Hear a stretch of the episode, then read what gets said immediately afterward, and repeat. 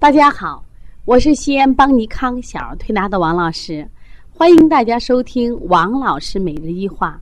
王老师每日一话是西安邦尼康小儿推拿咨询有限公司自二零一六年一月一日向全社会开放的一档公益的育儿栏目。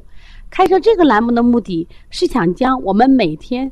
把做小儿推拿临床中的所感、所悟、所想，能及时的分享给广大的育儿妈妈以及小儿推拿的同行们，希望对你们有所启发、有所帮助。今天我想分享的主题是：孩子缺乏安全感也会导致厌食。实际上，关于厌食的孩子，我们临床中接了很多，有的孩子是因为。昨天前天吃了太多了，积滞不化，不思纳食。那么这种厌食比较好调，一般我们用的方法就是消积健脾法。说告诉家长啊，给孩子不敢暴食暴饮。那么还有的小孩呢，体质里边胃阴不足，也就是胃液不足，吃的食物呢不能很好的被胃液搅拌啊融化，所以说他经常吃了以后，老是在什么呀胃里搁着。我记得我有个朋友特别有意思，他说：“哎，我特别不喜欢吃土豆丝。”我说：“为什么呢？”他说：“我吃了以后，在胃里头横七竖八的，我一天都不舒服，是因为什么？他的胃阴不足。当然，还有的小孩是胃阳不足，就是胃的动力不足。像我们说的脾胃气虚型的孩子，他整个脾胃的动力不足，因此这类的孩子呢，吃饭呢，就是中午吃到到下午还化不掉。”所以，往往我们对这种孩子啊，我们用健脾和中的方法；胃阴不足的孩子用的是养胃滋阴的方法。那么调起来，虽然疗程有长有短，但是效果都挺好。那么最近呢，我们连续调了几个厌食的孩子，我发现这些孩子还有个共性，什么共性呢？这些孩子进门的时候，先是什么呀？拽着妈妈的衣角不敢进，有的是妈妈硬抱进来的，有的是妈妈拽进来的。基本上都要大哭一场，特别推拿的时候，第一次推拿，哇哇大哭。但他们的年龄基本都到了上幼儿园，甚至会更大一些。但是为什么会出现这样的状态呢？我们发现这类的孩子的胆小、谨慎。用妈妈的话说啊，这个孩子呢，哎呀，太粘人了，说我一会儿都不能离开。那这种情况呢，其实我们讲的就是孩子缺乏安全感。那么孩子缺乏安全感呢，其实他不仅仅是一个心理的表现，因为他对这个世界都是趋于什么呀？拒绝、恐惧的样子。因此，他对食物他也是有选择性。我熟悉的食物可能爱吃，不熟悉的食物我不敢吃，采取拒绝的态度。我们先来看看我们。的孩子缺乏安全感吗？都有哪些表现？首先呢，如果这个保姆或者其他亲人照顾的时候，孩子表现的很乖，但是一旦看见了妈妈，就会黏着不放，有时会特别的委屈，甚至是眼泪汪汪的样子。之后妈妈离开，或者是妈妈一动的话，就会紧张的大哭大闹，扯着妈妈的衣服不让离开，这就是一种缺乏安全感。那么还有呢？当他跟小朋友就是在一块玩的时候，稍微有点不顺心的地方，甚至拳脚相加。如果父母去劝告的话，孩子就会把攻击的对象转移到大人、大大大人身上，或者用大声哭闹来抗议，就打妈妈呀。其实它也是一种安全感缺乏的表现。另外呢，到外出的地方，到一个陌生的人或陌生环境面前，他不敢抬头，而且呢，神情是非常的紧张。那自己的小手还会不停的摆动或者拉扯自己的衣角。对于一个陌生的地方，他会恐惧。那么另外呢，还有一些孩子有一些很怪的动作，比如说吃大拇指、咬指甲。另外还有一些孩子呢，就是拿着自己喜欢的，比如说他的某一个衣服或者某一件什么样玩具。原来我们的小悠悠呀，就拿着妈妈的这个文胸；我们的有个小元宝呀，就拿拿着妈妈的大白，拿着自己那个大白，大白都好脏了，拿着。还有原来我们一个小瑞瑞吧，就把自己的旧毛巾拿上。其实这都是缺乏安全感的表现。那么还有的小孩呢，睡觉的时候必须紧贴着大人。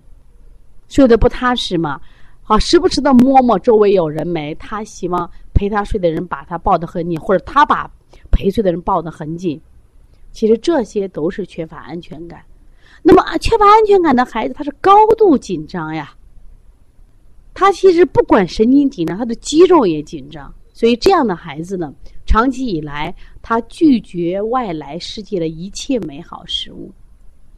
而且正因为他高度的紧张，他在吃食物的时候，他也是这样。刚才我们讲了，他对一些新的食材啊、美味的东西，他不熟悉的，他都表现出高度的戒备和紧张，所以不愿意吃食物，不爱吃食物。可能最喜欢我吃我那口奶，最喜欢喝那碗粥。除此之外，什么都不吃。那我们通过调了这几个宝宝以后呢，我们发现，那这样的情况，我们除了判断这个孩子是积食引起的、脾胃引起的胃阴不足，那我们重点来调他的安全感。调他安全感怎么调呢？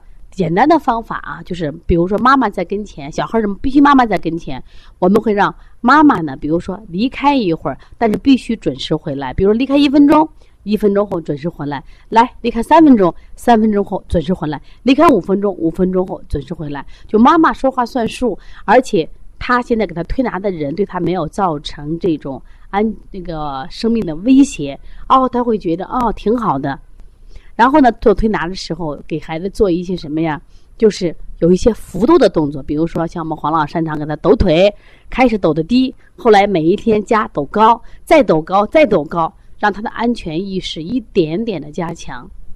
那么包括吃食物的时候，我们更建议家长，你也在不断的给他加食物。比如说今天我们吃一个新的食物叫包包菜，那么吃一点，哦，吃完以后，哎，他心情觉得我今天吃完以后呢，肚子也不疼，是不是啊？然后我大便还很顺利，然后明天把这包包菜给把量再加上点儿。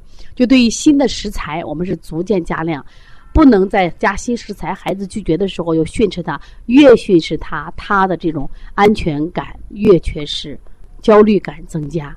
那么因此他对饮食都会出现问题。这两天我们调的小志远特别好，他来自咸阳，从刚开始不吃饭到现在饭量很好。呃，从原来进门哭哭啼啼啊紧张，到现在一进门大声的说“我来了”。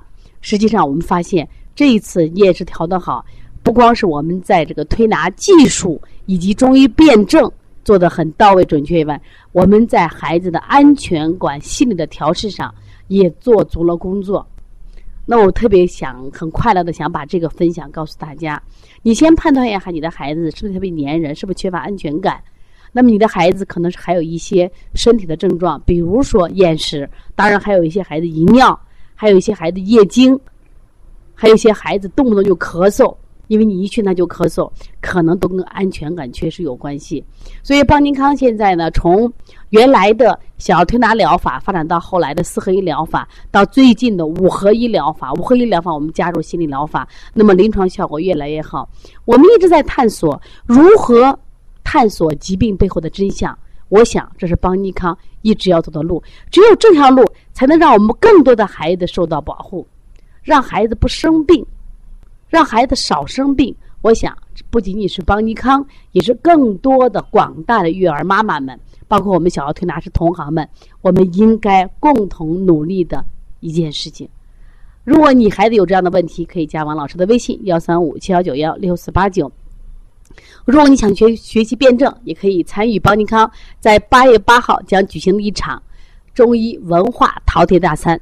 王老师讲舌诊，将通过不同层面、多方位来讲解舌象背后的健康密码，很有意思，也很有趣。